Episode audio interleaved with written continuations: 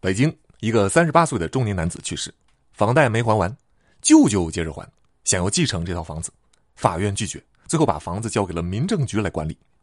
这事儿俩月前啊，曾疯传朋友圈啊，但我没看着，是最近有人跟我聊起，我才知道。这个案子里有几个点很有意思啊。我发现网上聊这事儿的人大多都没有聊透，我就以浅薄的经验再跟大家讲讲。先问几个问题：第一，为什么舅舅不能继承外甥的财产？第二，有没有什么特殊情况舅舅可以继承到外甥的财产呢？第三，如果事情反过来，舅舅死了，外甥能不能继承舅舅的财产呢？第四，遗产交给了民政局管理，舅舅帮忙归还的贷款能要回来吗？如果要回来，是基于什么法律关系？不当得利之债还是无因管理之债呢？大家好，我是妙智。首先，如果有遗嘱，一切都按遗嘱来啊，就没这么多乱七八糟的事儿。本案中无遗嘱。先回答第一个问题。根据《民法典》第一千一百二十七条规定，遗产继承的第一顺位是配偶、子女、父母。如果第一顺位都不在了，就下降到第二顺位，兄弟姐妹、祖父母、外祖父母。啊，可以看到，叔伯、姑妈、舅舅、姨妈。都不在其列，所以虽然喵某去世时既没有配偶、子女、父母，也没有兄弟姐妹、祖父母、外祖父母，只剩舅舅这个亲人了，那舅舅也不能继承喵某的财产。没人继承怎么办？本案中，法院判定房子交给民政局管理，那并不是说让民政局继承了房子啊，而是由民政局做遗产管理人，不是遗产的主人，而是管家，负责处理这宗遗产相关的事务。像这种案子啊，房产上还有没还完的贷款。苗某在世时申请公积金贷款买房，死了也没还完。舅舅一开始以为自己能继承，就帮着继续还贷。后来知道自己不能继承，就断供了。给房贷提供连带责任担保的是北京市住贷担保中心。那房贷还不上了，北京市住贷担保中心就要提供连带清偿责任，把钱垫给了银行。接下来啊，肯定要把自己垫的钱要回来，找谁要？喵某去世了。舅舅又不能继承，总得有个人处理这事儿吧。同理，舅舅不能继承，帮忙还的那部分贷款找谁要啊？所以要有遗产管理人接下来由民政局接管喵某遗产，以喵某遗产为限，清偿喵某身上负担的债务。假设这些年房子已经大幅增值，清偿所有债务之后还有余额，应该归谁啊？归国家，归集体。民法典第一千一百六十条规定。无人继承又无人受遗赠的遗产归国家所有，用于公益事业。死者生前是集体所有制组织成员的，归所在集体所有制组织所有。接下来回答第二个问题：特殊情况下，舅舅也是可能继承外甥遗产的，比如苗某一直在赡养舅舅，或者反过来，苗某父母早亡，是舅舅把他一手抚养长大的。对这种情况，《民法典》第一千一百三十一条有规定。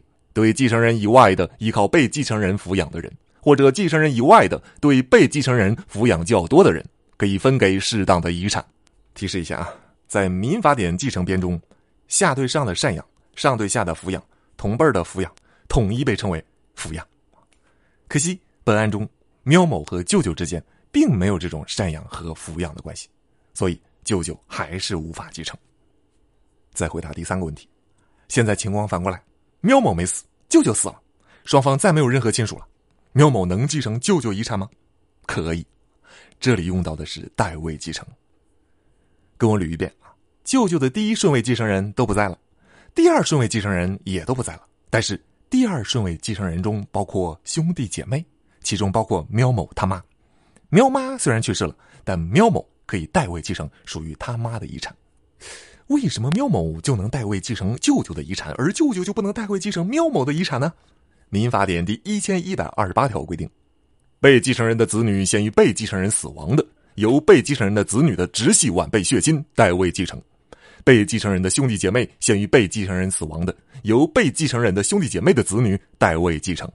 所以，代位继承的方向是单向啊，这是代位继承的核心特征啊，只能向下继承，不能向上继承。之前讲喵家继承惨案时，有人问过类似的问题啊，这回你明白了吧？再回答第四个问题：遗产交给了民政局管理，舅舅帮忙归还的贷款能要回来吗？啊，当然可以要回来，但是舅舅要求财产返还是基于什么法律关系呢？有人说是无因管理之债，有人说是不当得利之债。